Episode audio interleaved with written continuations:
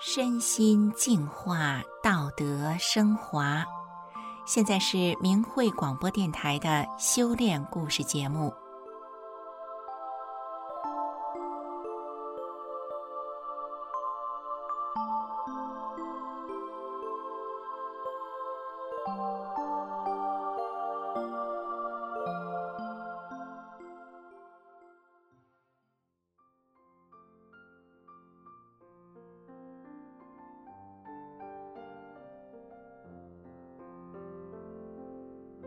听众朋友，大家好，我是蒋慧云，欢迎您收听我们今天的故事。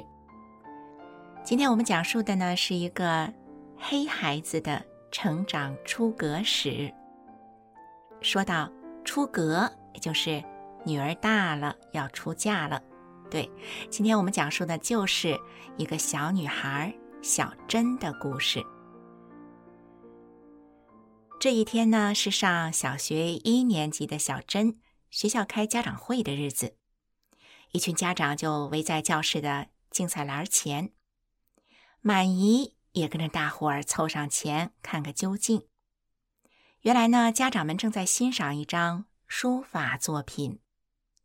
只见这张书法作品里啊，每个田字格里是一个一个方方正正的汉字，偏旁部首结构合理。就像是临摹的楷书字帖一样，完全猜不到这是一个一年级小学生写出来的作品。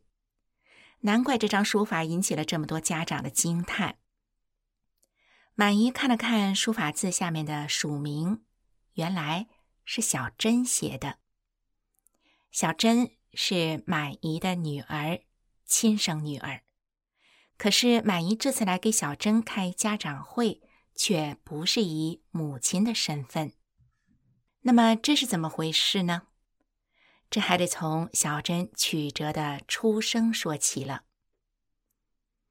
小珍的母亲满姨是六十年代出生的人，在满姨结婚成家的时候，那时候中国的计划生育政策是每对夫妻只准生一个孩子，如果有双职工生了第二胎，那么父母。都会被双双开除公职。在这样的大背景下呢，满姨却意外的又怀孕了。满姨很快就做了决定，这孩子不能要。可是现在才发现怀孕，时间已经太晚了。满姨想做人工流产，可是已经过了做人流的时间。满姨很苦恼，她也很纳闷儿。怎么前些日子做育龄女工的定期体检的时候就没有查出来她怀孕了呢？无奈之下，满姨心想，那就等到足够的月份的时候再做引产吧。可是等时间到了，医生却说满姨体质太差，引产会对满姨有生命危险，医生不敢给她做引产。这个时候，满姨真是欲哭无泪呀。可也正因为如此，小珍才有了机会来到了这个世上。因为是不得不偷偷的把孩子生下来的，满姨怀孕的过程当中啊，还刻意少吃，让肚子看起来啊不那么大，不会被人发现。当小珍出生刚刚满月，满姨就不得不把她交给自己的姐姐来偷偷的抚养，于是小珍就成为被藏着的。黑孩子了，小珍从满月就不能待在自己的父母身边，真不知道小珍能不能健康的成长呢？没过了几年，小珍的爸妈，也就是满姨夫妇，他们开始修炼法轮功了。那个时候，他们全家都会一起学法轮功的书籍，转法轮。满姨夫妇和小珍的哥哥。围坐成一圈儿，被带回家的小珍呢，就坐在圈儿的中间。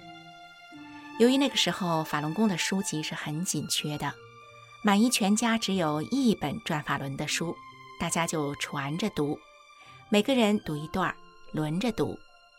那轮到谁读的时候呢？哎，小小的小珍坐在中间，就伸出他的小脖子向谁探着头。虽然那个时候小珍呢太小了，一个字儿都不识，可是他还是一个劲儿地瞅着书，稚嫩的小脸庞上啊，神情还特别的认真。当全家人在一起练功的时候呢，小不点儿的小珍呢，也会跟着大家有样学样的站在一起练功。那段日子是小珍特别幸福的时光。再后来，小珍就到了该上小学的年龄了。可是小珍是个黑孩子，没有户口，怎么能上学呢？满姨就很发愁。可是还没等满姨愁出个结果来，满姨夫妻就因为修炼法轮功，双双的被抓了。于是小珍跟哥哥两个孩子一下子就成了没人照顾的孩子了。幸好小珍的舅舅。托人把小珍送进了离家比较远的一所县城的小学里上学。就这样，好在小珍能够上学了。与此同时呢，小珍也不得不藏在了郊区的奶奶家里。之后，小珍的妈妈因为修炼法轮功被关押了一个月后，也被放回了家。但是，小珍的爸爸却因为修炼法轮功被判了两年的劳教。有一天，满姨听到敲门声，满姨打开门，惊讶地发现女儿小珍站在自己的眼前。小珍一个人独自从郊区的奶奶家找到了县城里的妈妈家。满姨看着小珍怯生生、浑身脏兮兮的样子，就赶紧问小珍是怎么找到这儿的。小珍就说：“元宵节那天。”哥哥领着我和奶奶来过一次，我记住了大概方位，还有小区对门的一对石狮子。满姨心想，元宵节那天大街上到处都是人，小珍是怎么认清路的呀？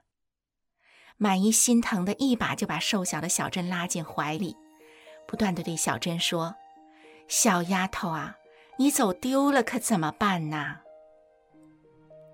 晚上的时候，小珍就睡在妈妈的身边了。可是半夜里，满姨却让小珍的哭声给惊醒了。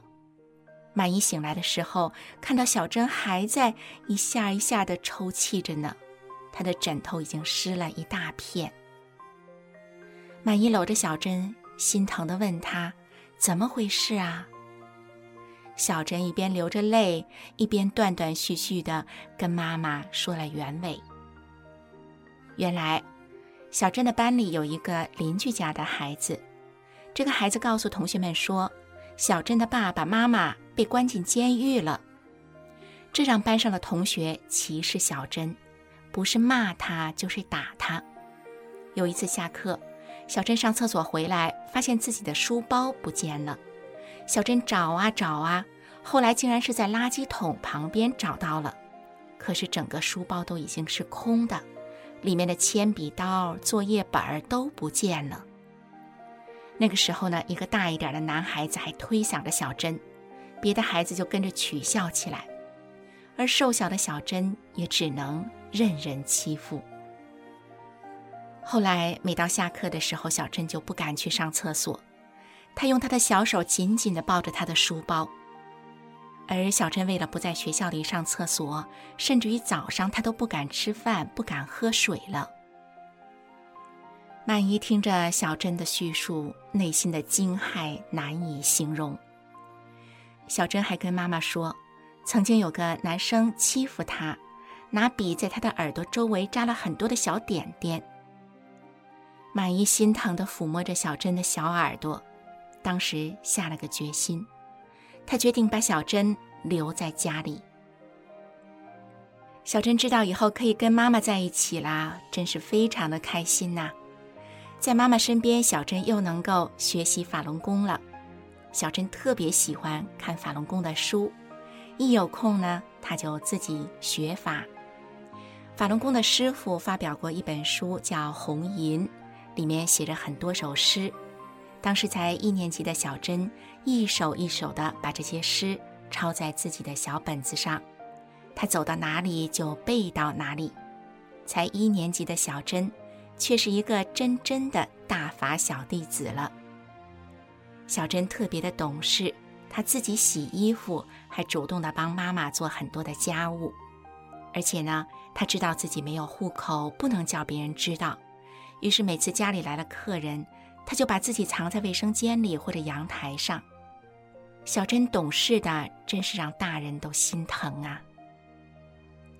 这次当满姨以亲戚的身份去参加小珍的家长会的时候，看着竞赛栏里那张小珍的书法作品，满姨对自己这个女儿，这个身处逆境的大法小弟子，内心真是又欣慰又敬佩。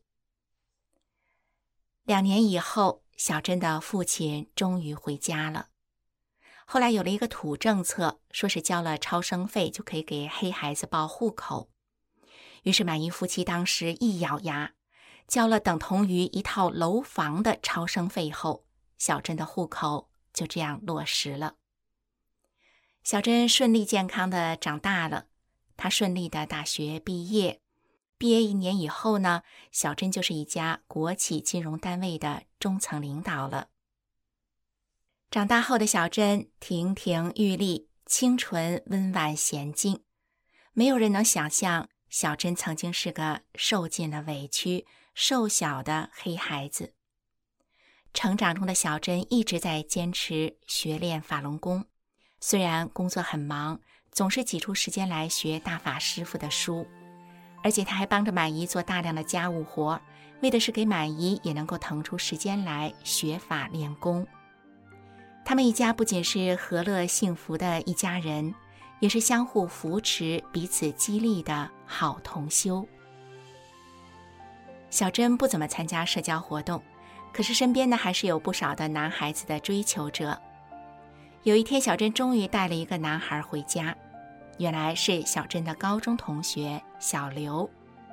满姨见这小刘啊，五大三粗、憨憨厚厚的，是个可靠的人。于是这两个年轻人就成家了。有一天，满姨家请了修理工来修洗衣机。这修理工说呢，这段时间他走村串户的修理机器，听到人们都在说呢，有一家的闺女出阁啊不要礼金，这事儿可是奇了。那当时闺女出阁总是要向男方收一些彩礼嘛，或多或少的。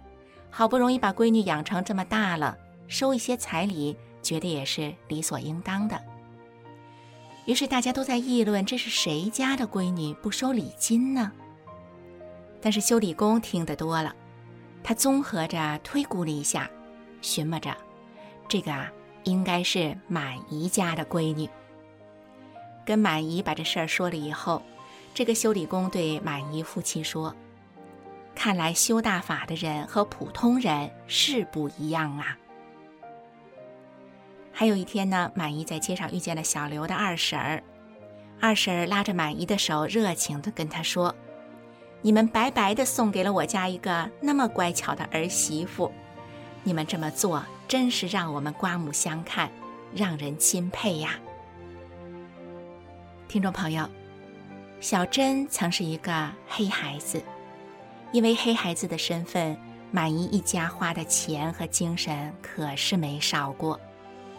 然而，对小刘一家来说，有一位以真善忍要求自己，一个好品行的好媳妇儿，不是才是最幸运而珍贵的事情吗？您说是不是这个道理呢？